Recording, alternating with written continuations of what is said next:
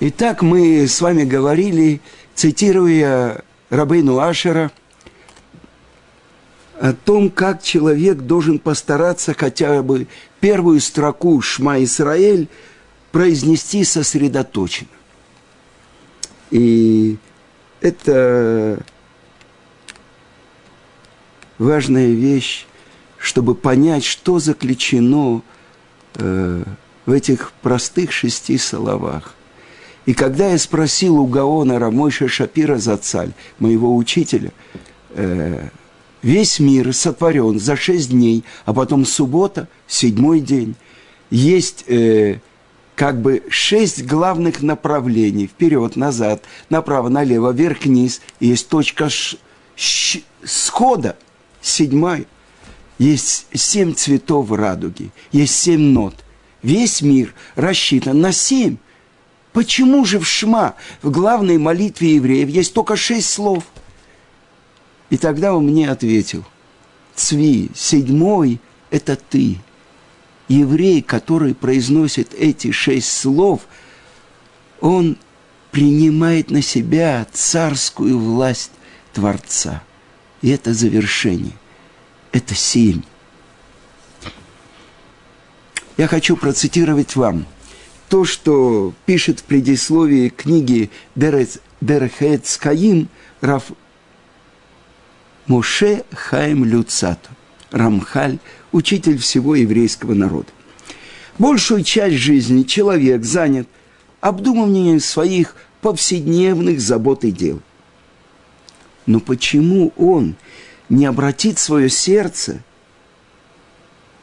свои мысли, чтобы хотя бы один час за всю свою жизнь обдумать также и это – кто он, для чего он пришел в этот мир, чего ждет от него Творец, что будет с ним в конце, после его жизни. И он говорит, это самое сильное и действенное лекарство, с помощью которого он сможет бороться со своим дурным началом один час свободы от всех других забот и мыслей, чтобы обдумать это. И что еще? Ему стоит задать своему сердцу вопрос. Что делали наши працы? Авраам, Ицкак Яков, что Творец избрал их, и именно их. Что делал наш учитель Муше Рабейн? и все любые другие праведники еврейского народа, которые были до него и после. Что должен делать человек все дни жизни его, чтобы ему было хорошо? Тогда сможет человек определить, в каком положении он находится сам. И соответствует ли это тому пути, по которому шли великие люди еврейского народа. А в заключение можно с полной уверенностью сказать, что человек, который обдумывает эти вопросы, он находится очень близко к раскаянию, к чуве и к той цельности, к которой он стремится всю свою жизнь. А тот, кто никогда не, задавал себе этот вопрос, он находится очень далеко. Поднимите глаза ваши вверх, и тогда вы увидите, кто сотворил все это. Это перевод строчки пророка Ишаяу. Начальные – буквы первых трех слов на иврите, Сыу, Маром и Нейхем, это Шма. Шма Исраэль, Ашем Элокейну, Ашем Ихад. Это индивидуальная роль каждого еврея. Есть одно место в Талмуде, которое вызывает очень большое удивление сказано так, что не были отправлены в изгнание евреи А вы знаете, что мы находимся в четвертом изгнании. Но только для того, чтобы собрать искры, души тех праведных геров, которые должны присоединиться к еврейскому народу. Так говорит трактат Псахим Вавилонского Талмуда. И это непонятно. Столько крови, все эти крестовые походы, все эти хмельницкие и Макшмам, э, катастрофа ради того, чтобы вошли какие-то единицы искры еврейского, э, в, в эти искры святости вернулись в еврейский народ. Прежде всего зададим себе вопрос. Откуда я знаю, что это так? Что было дарование Торы, что мы были в Египте, и великими чудесами и знамениями Творец вывел нас оттуда. Я что, родился в Египте? Я выходил оттуда. Я родился в СССР. И, слава Богу, уже 39-й год живу в святой земле Израиля. Египет, гора Синай. Я, произнося три отрывка Ишма Исраэль, в третьем отрывке я говорю, то, что у меня есть, повелительная заповедь истории, произносить третьем отрывке Ашер хоцейти этхем и эрец Мицраем льет лахем лелоким. Я, Бог всесильный ваш, который вывел вас из земли египетской – чтобы быть вам Богом. Я говорю правду или нет? И тогда открывают наши книги. Об этом написано в Торе. Меня окружают напоминания о выходе из Египта полностью всегда. Суббота, праздники, э, шма, мизуза, тфилин. Все как объясняет это великий учитель еврейского народа Рамбан. Память о выходе из Египта. Как я могу это говорить?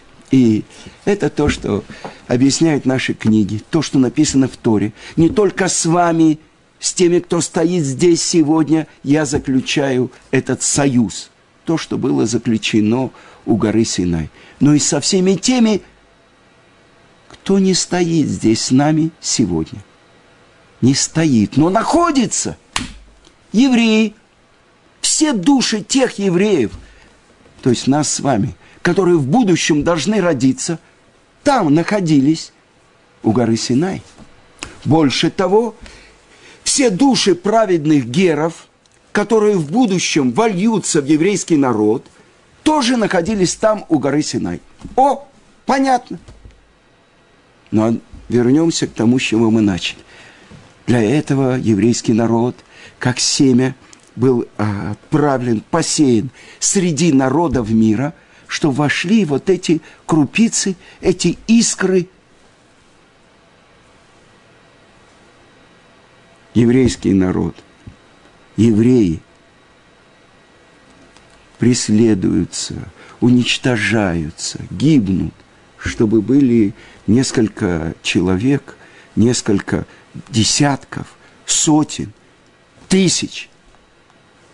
Непонятно. Я хочу процитировать вам то, что говорит Спатимет. Это основатель э, гурского хасидизма Равиуда Арьелейб Алтер. То, что было обещано нашему працу Аврааму – в союзе между рассеченными животными. Яду атыдаки гер и езареха бэрец лолакой. Зная, узнай, что пришельцем будет твое потомство в земле чужой. Выевду, выену, там арбам и отшана. И поработят их, и будут притеснять их 400 лет. Но и над народом, который будет их притеснять, я произведу суд. И сказано, и вот ужас, мрак великий нападает на него. Это Творец открывает Аврааму в пророческом видении то, что будет с его потомками. А его сын родится, Ицкак, еще только через 30 лет. О том, что мы будем в египетском изгнании. И не только об египетском изгнании говорится здесь, но намеком говорят ему про все наши четыре изгнания. Ужас – это Вавилон, мрак – это Мидия и Персия, великий – это Греция, и, наконец-то, нападают на него – это Идом. То есть, наши святые книги открывают, что египетское изгнание – это проматерь всех изгнаний. Поэтому она не входит, э, еще нет еврейского народа – единственный народ, который родился на чужой земле. Это мы с вами. Семья Якова входит в Египет, через 210 лет целый народ выходит из Египта. Но вот то, что сказано. И над тем народом, который будет его притеснять, я произведу суд, и после этого они выйдут с великим имуществом. И о чем же сказано – золото, серебро, одежды. И вот объясняет это Сват Имет, что под большим имуществом имеется в виду те искры святости, которые были скрыты внутри, в середе Египта. Как бы те возвышенные души, которые находились там. Давайте вспомним, когда наш пратец Яков – убегает от Лавана, взяв своих жен, своих сыновей, своих детей, э, весь свой скот. Тара говорит, что сыновья Я, э, Лавана говорят, забрал Яков все, что было у нашего отца, и всего из всего, что было у нашего отца, он составил себе все это богатство.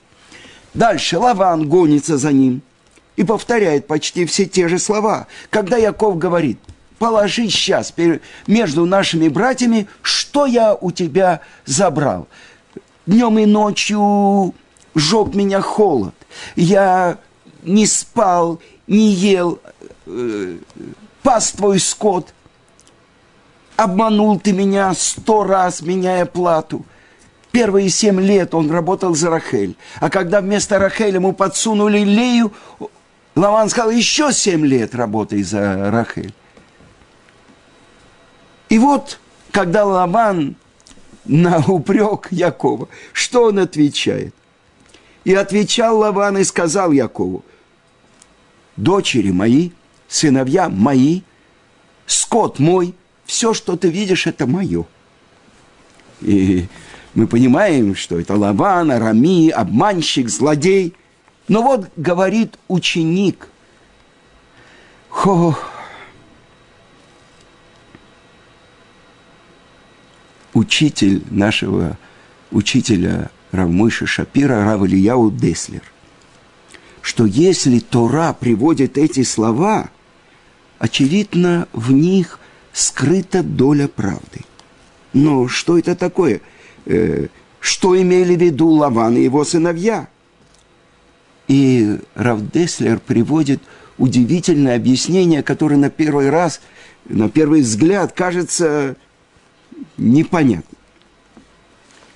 Во время нашего изгнания мы рассеялись по всей земле. Наш учитель Равицкак Зильбер, он говорил, что это реализовалось именно во время Второй мировой войны, во время катастрофы, когда евреи бежали во все места, где они могли бы скрыться от Гитлера и Макшмо и его преследований. То есть мы рассеялись по всему миру и осели среди всех народов.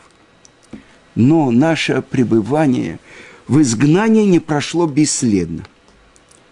Вернувшись в святую землю, мы принесли с собой влияние всех народов, среди которых жили.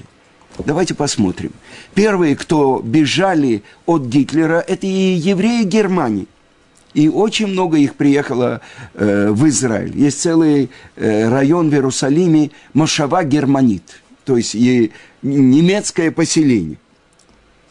Это люди, которые усвоили от э, их окружения железную дисциплину. Все в жизни точно рассчитано. Говорит муж своей жене, ты знаешь, сегодня на обед я приду на четыре с половиной минуты позже. Поэтому подогрей его так, чтобы когда я приду, я мог есть горячий. Педантизм – то, что имеет отношение к еким. Это выходцы из Германии. А, например, хасидское движение – зародилась именно там, Карпаты, в Восточной Европе, потому что народы, среди которых жили первые хасиды, были люди мягкие, которым не, не чужды теплота, чувственность. Также неудивительно, что именно в краях, где находилась Литва и окрестные земли, были разработаны удивительные методы углубленного изучения Торы. Ведь уроженцы этих мест обладают очень холодной логикой и рациональным интеллектом. А искренняя, ничем не замутненная вера могла сохраниться именно у сифарских евреев, которые жили в мусульманских странах. И местные народы, у них э, много пылкости, много воображения и воодушевления во всем, что связано с небесами. И вот когда Лаван произносит «все, что ты видишь, это мое», он знает, что говорит. Потому что там евреи забрали все лучшее, что было в их окружении. И утверждает Сват Эмет, что все, чего достиг еврейский народ, выйдя из Египта, он достиг только пройдя плавильную печь Египта. А что такое плавильная печь? Это как э, ювелир, он хочет очистить серебро, и он его расплавляет, и все примеси отходят от него. Когда мы говорим, что еврейский народ вышел из Египта – это еще не выражает собой глубины этого явления. Народ Израиля не вышел из Египта, а народ Израиля родился в Египте. И, как я уже сказал, единственный народ, который родился где-то в другом месте, а не в своей земле. И вот это то, что написано в Торе. Было ли когда-то, чтобы Творец взял свой народ из внутренностей другого народа? Это похоже на зародыш, который в утробе матери. То есть мы были частью Египта. Мы как бы были полностью проглочены им. И когда мы выходим, сказано, мы опустошили Египет, вынеси оттуда самое важное. И это то, что мы говорили – Помните, в советских букварях было написано «Мы не рабы, рабы не мы». Так вот это самое главное, то, что мы должны были вынести из Египта. То, что фараон кричит перед нашим выходом. Не мои рабы, евреи, а рабы всесильного. Это то, что праведники – то, чего начинается шулхана рух. Когда человек ест, пьет, ходит, сидит, лежит в своем доме, среди своих домочадцев. Это совсем по-другому. Он ведет себя, когда он находится перед царем, во дворце, как он выбирает каждое слово, чтобы сказать царю, как он одет, как он ведет себя, как он боится лишний раз поднять руку перед царем. Это путь праведников. Шевитель Ашем Кинегди Тамид представляют Творца напротив меня постоянно. О чем здесь говорится?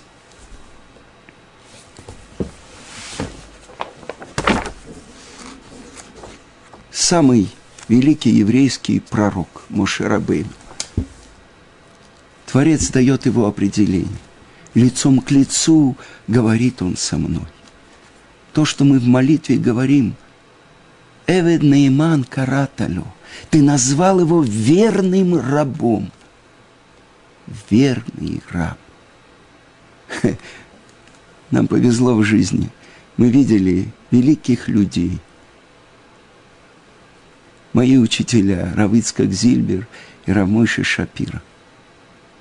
Главным их желанием было исполнение его воли.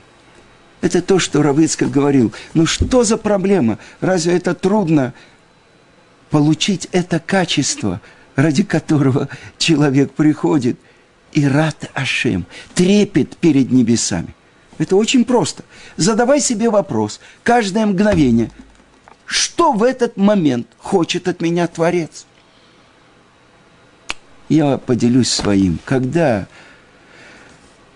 больше 13 лет тому назад забрали от нас Равыцкак, я знаю, мне было обиднее всего одна вещь. Я, когда он был, и мы вместе были в Ешиве Турат Хаим, я задавал ему вопрос, Равыцкак, вы родились в семье, где ваш отец, великий мудрец Торы, обучил вас Торе, вера в Творца, а рядом, вокруг, вот это оголтелая пропаганда атеизма, вот этот коммунизм неизбежен. Вся эта муть, вся эта идолопоклонство. Сначала один идол Ленин, потом идол Сталин. Как вы жили среди всего этого? Ведь он научил своих близких друзей то, что ему сказал отец. Даже вступать в комсомол нельзя. Нужно отдать жизнь, но не вступать в комсомол, потому что у них в основах отрицание веры Творца. И тогда он мне сказал, ты знаешь, Цви, мы каждое мгновение верили, вот-вот это все кончится, все перевернется. Придет царь Машех, и вся эта глупость, все эти э, идеологии, все это разрушится, потому что это все большая глупость. И вот когда у нас забрали Равыцкак, а потом, всего год тому назад, забрали моего учителя Гаона Рамыша Шапира за царь. Я поделюсь личным. Я тоже верю в приход Машеха и жду его. Но я думал, ну как я могу пойти навстречу Машеху? Равыцкак, Равмойша, они, конечно, пойдут. А мы, их ученики, сможем как-нибудь за их спинами э, тоже немножко это продвинуться. И вот когда забрали Равыцкака, а совсем недавно ушел в Ешиву на небе наш учитель Рамыша Шапира, для меня стала понятна очень важная вещь, которой я хочу с вами поделиться. Навстречу Машеху – нельзя пройти, спрятавшись за спину даже великого мудреца, даже за спину великого праведника. Навстречу Машеху можно идти только в одиночку. Каждый человек. Никто другой не может вместо него сказать «шма» если он не принимает на себя власть Творца, если он не на свою голову надевает филин, а на голову тысячи других евреев, он же заповедь не исполнил, на его голове должны быть эти слова «Шма Исраэль», на его руке, близкой к сердцу, чтобы ты знал, что Ашем один. Это то, что открылось, когда забирают великих мудрецов, великих праведников. Сказано «Цадики содолам» Праведник, он основа мира. Как будто весь мир шатается, забирают основу. Это то, что написано в Когеле. Етумим аину в ав. Мы сиротами стали, и нет отца. А ведь тот, кто обучает сына другого еврея Тори, он как будто его породил. Наши великие учителя, основа нашего мира, Творец забрал. А теперь этот вопрос к нам. Ты, когда произносишь свои шесть слов «Шма Исраэль, Ашем Элокейну, Ашем Ихат», ты принимаешь всем сердцем Его власть. Ты отменяешь свое эго, свое желание перед Его желанием. Тогда ты можешь пойти навстречу царю Машеху. Потому что этим – ты прокладываешь тропинку. Свою личную тропинку к Отцу всего мира –